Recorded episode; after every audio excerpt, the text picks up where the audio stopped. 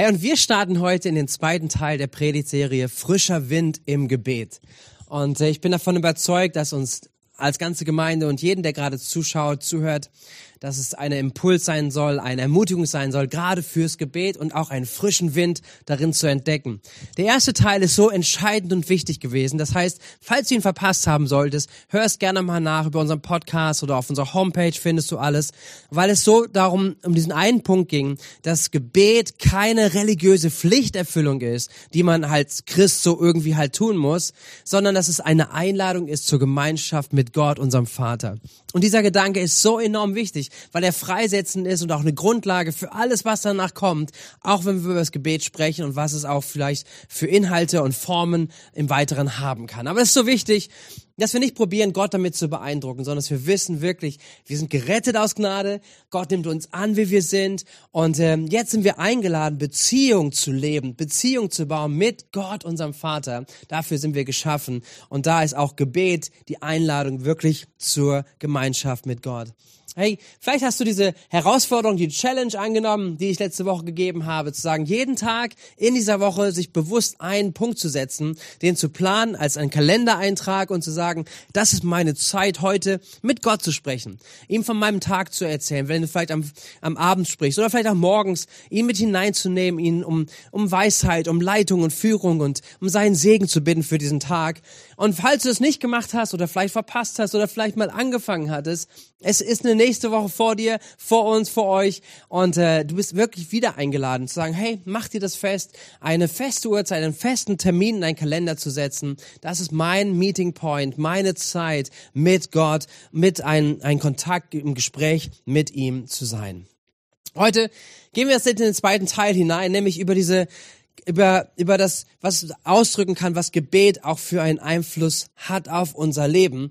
Weil, weil wir diese Gemeinschaft mit Gott haben, dafür eingeladen sind, das ist Gebet, aber wir gleichzeitig auch sehen dürfen, dass geistliches Leben eine Dimension hat, die, die unterschiedlich sein kann. Und wir können es äh, beobachten bei uns selbst, wenn wir mit anderen Menschen unterwegs sind, die Jesus nachfolgen, dass man sieht, der eine oder der andere, der hat eine, eine geistliche Autorität, ein geistliches Leben, was sich von dem einen oder anderen unterscheidet.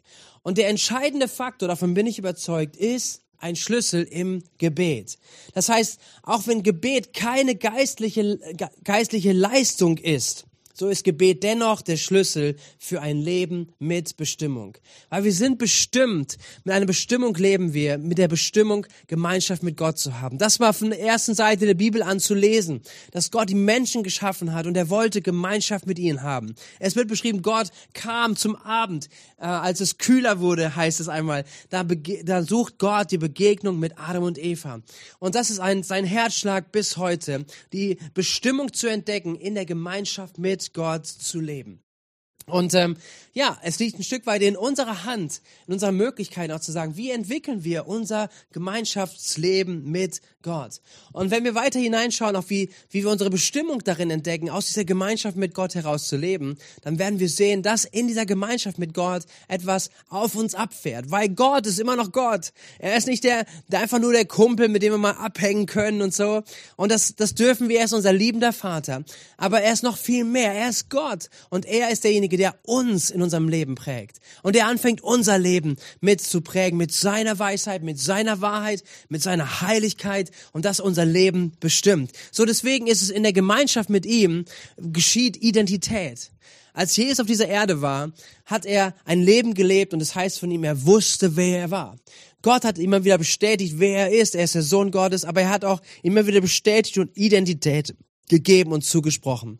In dieser Gegenwart, in der Gemeinschaft mit Gott bekommen wir Erkenntnis für Wahrheit, für was gut und richtig ist, für den Willen Gottes und auch die Kraft, seinen Willen zu tun. In der Gemeinschaft mit ihm gibt es auch diesen Bereich von Vollmacht, von Kraft, von Wirkungen, die Gott durch unser Leben hervorbringen möchte. Jesus kennzeichnet das Leben mit einem Leben mit Vollmacht.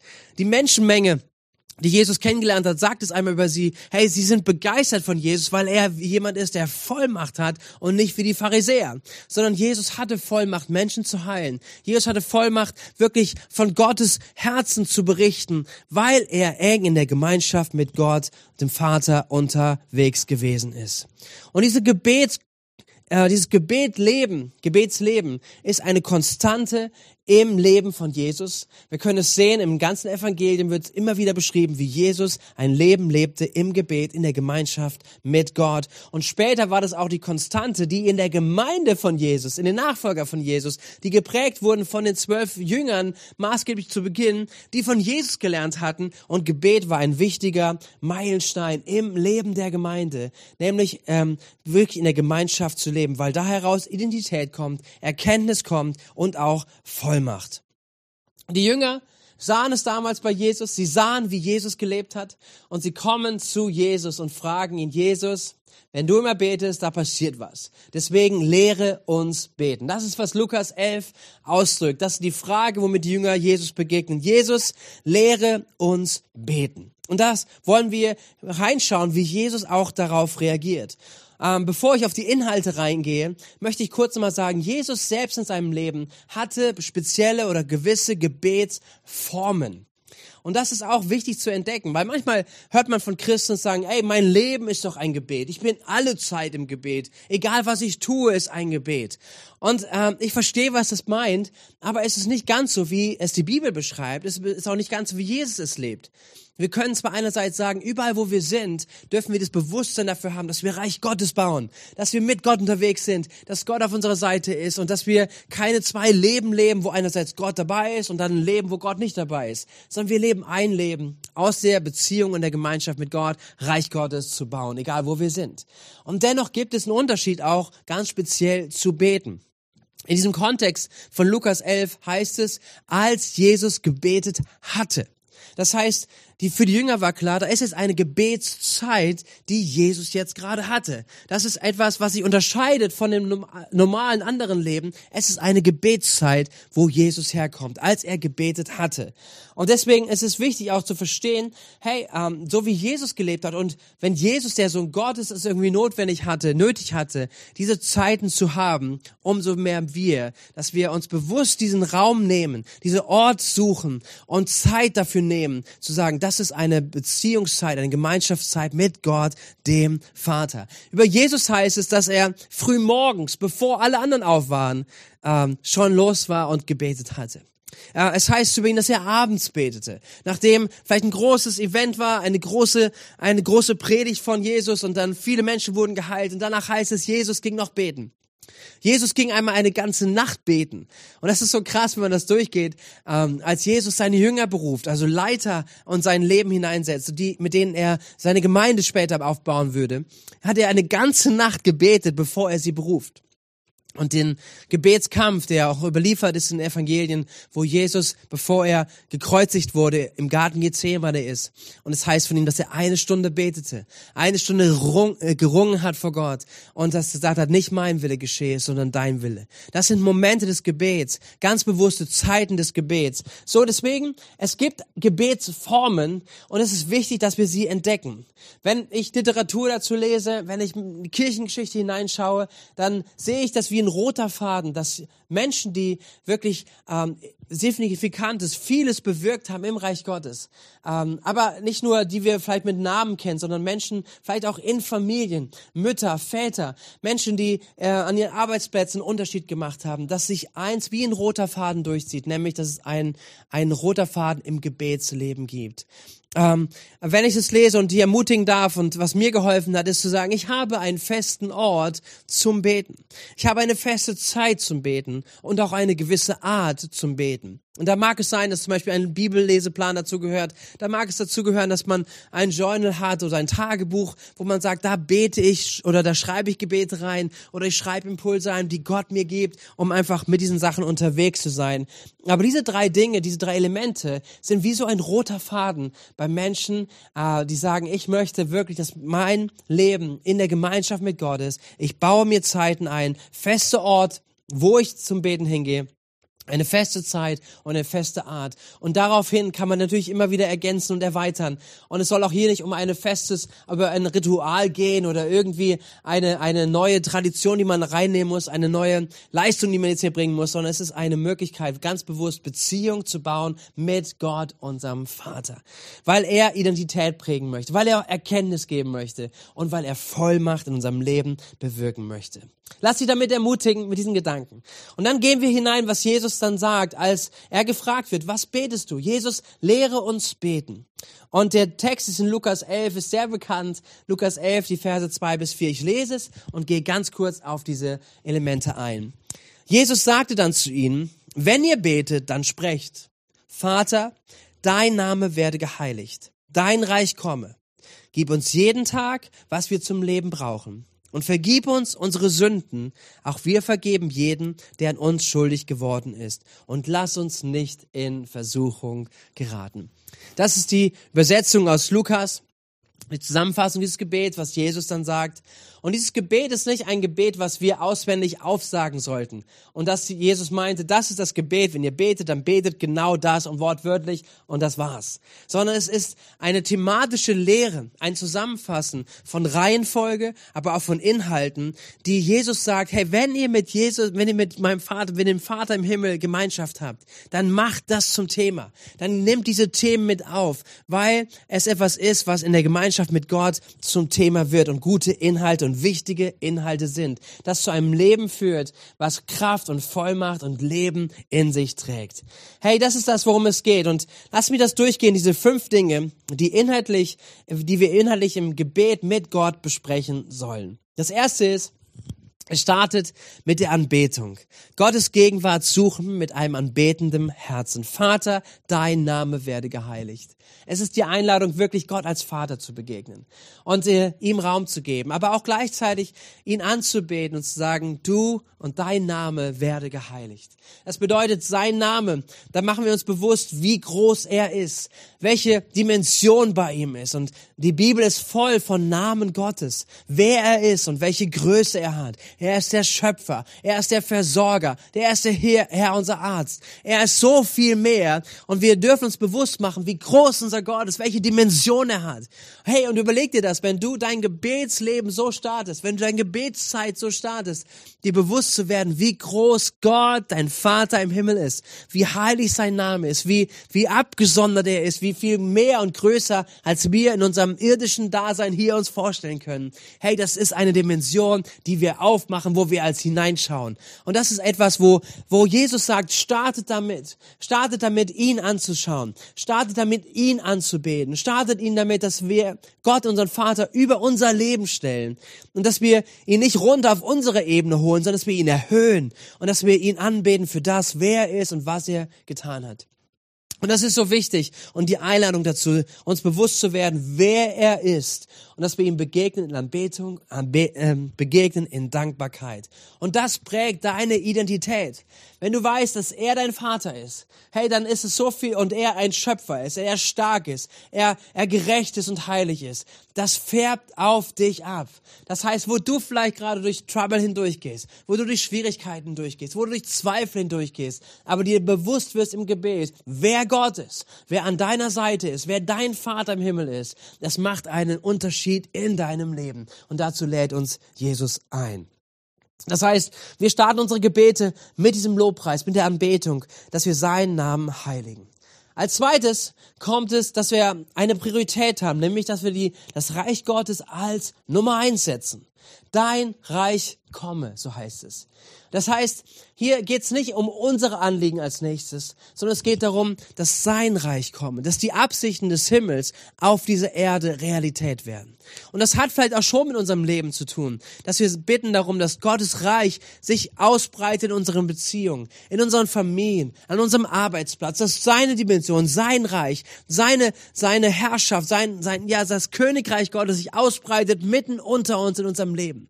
Aber wie das wir auch für beten, dass wir Teil davon sind auch. Wir sind eingesetzt. Wir sind, wenn, wenn du zu Jesus gehörst, bist du Teil von seinem Königreich und fängst an so zu beten, dass das Königreich von Jesus mehr Einfluss nimmt in dieser Welt. Dass Gerechtigkeit kommt, dass seine, sein, dass Umkehr geschieht, dass Menschen ihn anerkennen als den Herrn und König und dass Menschen Vergebung erleben und so weiter. Und dass wir anfangen so zu beten, dass wir wissen, was Gott wichtig ist, fangen wir an zu beten.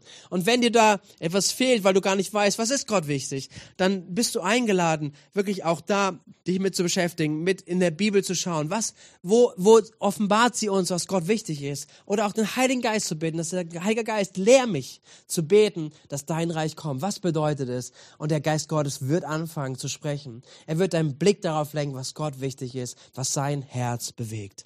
Das dritte ist nach diesem Ausblick auf Gott den Vater und seinen Namen zu heiligen. Wir beten, dass wir sein Reich kommt auf diese Erde, in deine Familie, in unsere Stadt, wo auch immer, wo wir sind, dass sein Reich kommt. Das dritte ist, dass wir unsere persönlichen Anliegen vor Gott bringen. Wir, wir dürfen beten, gib uns jeden Tag, was wir zum Leben brauchen.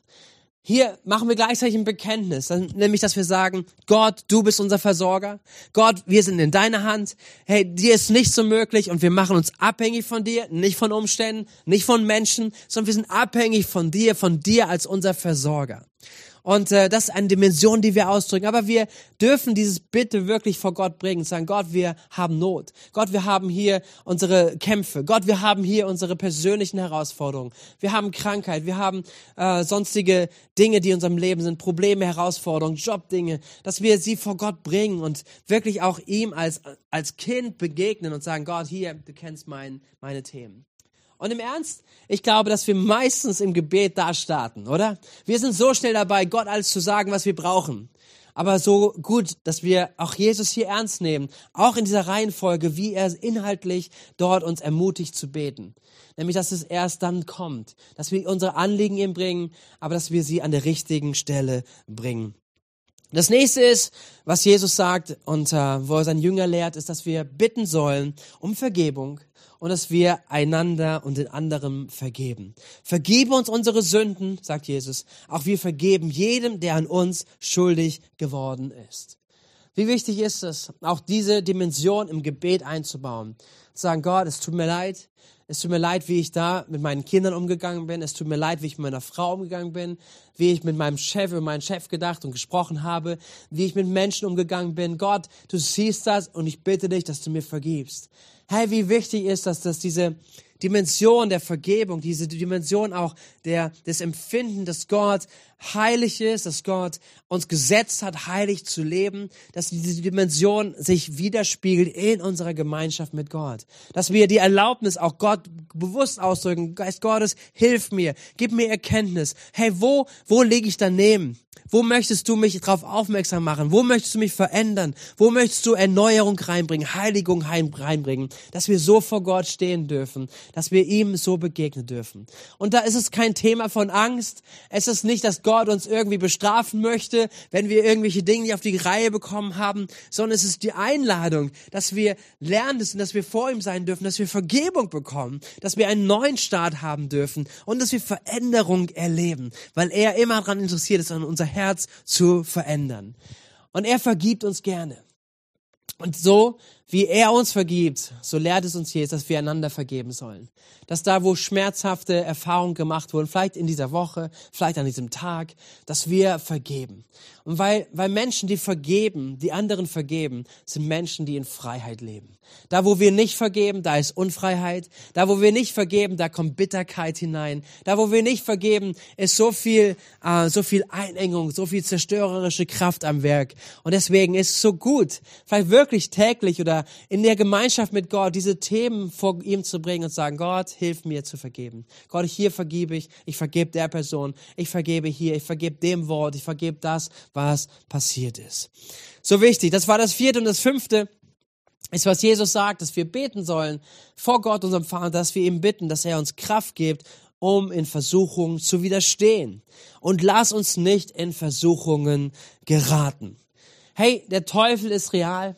Sein Werk ist real. Er möchte zerstören, er möchte rauben, er möchte Lebensfreude, Lebensqualität, er möchte dir die Bestimmung deines Lebens rauben, er möchte dich fernhalten von Gott im Himmel, von der Beziehung, die wir mit ihm haben dürfen, von der Weisheit, die er geben möchte, auch von der Kraft und Vollmacht, die in unserem Leben wirksam sein soll. Er möchte dich davon abhalten. Und deswegen ist es auch da so wichtig, dass wir Be Gebete beten, dass wir sagen, Gott, hilf uns, führe uns nicht in Versuchung, hilf diese Versuchung zu entdecken, hilf, dass wir ihr entgegenstehen können, aber nicht irgendwie ähm, darin vers in, in Versuchung fallen, sondern dass wir widerstehen können. Und in manchen Versuchen, die es gibt, dass wir fliehen, dass wir uns gar nicht damit beschäftigen, sondern dass wir fliehen, die Gegenseite einfach eine ganz andere Richtung einschlagen und sagen, hey, wir wollen ein Leben so nah wie möglich an dem Herzen Gottes leben.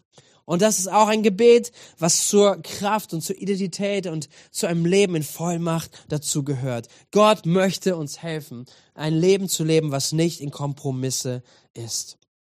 Und das ist etwas, ja, wo, wo, wo Jesus drüber spricht, das Gebet einen Unterschied macht. Als Gebet eines Jüngers. Das Gebet eines Jesus-Nachfolgers so zu beten. Ich möchte zusammenfassen. Wenn wir uns das vor Augen malen, welche Inhalte drin sind, dass diese Inhalte uns prägen in der Identität, wer wir sind, als Jesus-Nachfolger, als seine geliebten Kinder, wofür wir bestimmt sind, den Willen Gottes zu kennen und danach zu leben, dass wir bestimmt sind, in, in Autorität und Kraft und Vollmacht unterwegs zu sein. Und das dazugehört, dann ist es so die herzliche Einladung und die Ermutigung und die, den Ausdruck, den Paulus findet an, an, an seinem Brief an die Römer, an die Christen, die in Rom gelebt haben, dass er ihnen sagt, betet alle Zeit.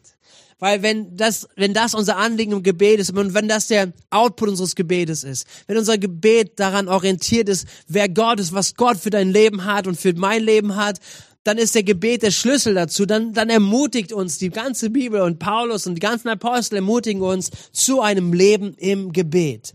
Römer 12, Vers 12 heißt es, freut euch über die Hoffnung, die ihr habt. Wenn Nöte kommen, haltet durch.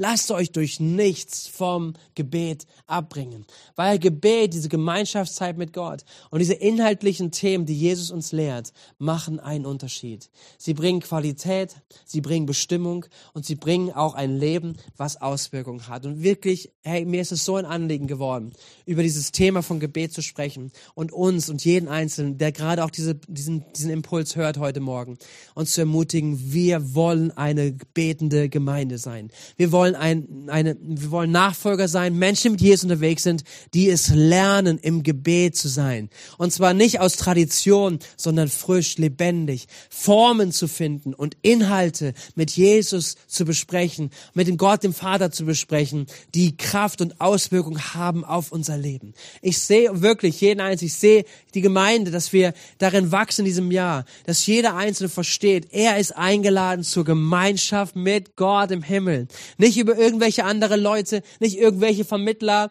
und irgendwelche Dinge. Ich, ich bin nicht wert, dass Gott mich hört und ich bin kein guter Beter, dass wir diese Dinge alle über Bord werfen und sagen, hey, aber ich bin eingeladen, ein Kind zu sein und in Gemeinschaft zu leben und ich lerne, Gemeinschaft mit meinem himmlischen Vater zu bauen, Beziehungszeiten zu bauen, Prägezeiten, dass er in mein Leben wirkt, wirklich in meinem Leben zu ähm, fest einzubauen. Ich möchte uns herausfordern und ermutigen, das wirklich ganz bewusst auch in der nächsten Woche wieder umzusetzen. Zu sagen, schaffe dir Räumlichkeiten, schaffe dir eine feste Ort, eine feste Zeit, eine feste Art, wo du dir Zeit nimmst für Gemeinschaft mit Gott. Und dann auch, dass du diese Inhalte in deine Kommunikation mit Gott einbaust. Die Anbetung, sein Reich als Nummer eins, deine Anliegen, Vergebung, um Sünden zu beten, aber auch anderen zu vergeben und bitte um Schutz vor Versuchung. Es kommen gleich einige Fragen, wo ihr euch in offenen Häusern darüber austauschen könnt und auch ganz spezifisch und praktisch anwenden könnt, auch im gemeinsamen Gebet. Und ich möchte euch dafür segnen und vor allen Dingen für diese Woche, die vor uns liegt. Lasst uns da nächste Schritte gehen. Sei ermutigt, es umzusetzen, deinen nächsten Schritt zu gehen. Darf ich noch beten? Möchte ich gerne segnen. Vater im Himmel, danke für diese Einladung, wirklich persönlich mit dir in Gemeinschaft zu leben. Und das gilt jedem Einzelnen, jede einzelne Person, es gilt jedem einzelnen Person, jedem einzelnen Tag. Gott, wir, wir möchten Lernende sein. Wir möchten deinen dein Ruf an uns wirklich aufnehmen, dass du uns einlädst, wirklich diese Themen mit dir zu besprechen, dich einzuladen, dass du in unserem Leben sprichst, dass du hineinwirkst. Und ich bitte, dass du dich jeden, dass du jeden Einzelnen segnest, der es gerade hört, der, der gerade da ist, und dass du ihm hilfst, in diese Woche hineinzugehen. Feste Möglichkeiten zu schaffen, wirklich es als Priorität zu sehen, Beziehungszeit mit dir zu haben und auch inhaltlich zu wachsen, so dass du sprichst, Herr, und dass du dich verherrlichst in uns. Herr, wir wollen eine Gemeinde sein, die wachsend ist, gerade auch im Thema von Gebet. Und dafür danke ich, dass du es tun möchtest, dass wir den Vater, der alle guten Gaben geben mag, dass wir ihn bitten dürfen, dass du uns gerne gibst. Geist Gottes, danke dafür, dass du uns leitest. Im Namen von Jesus. Amen. Amen. Seid gesegnet.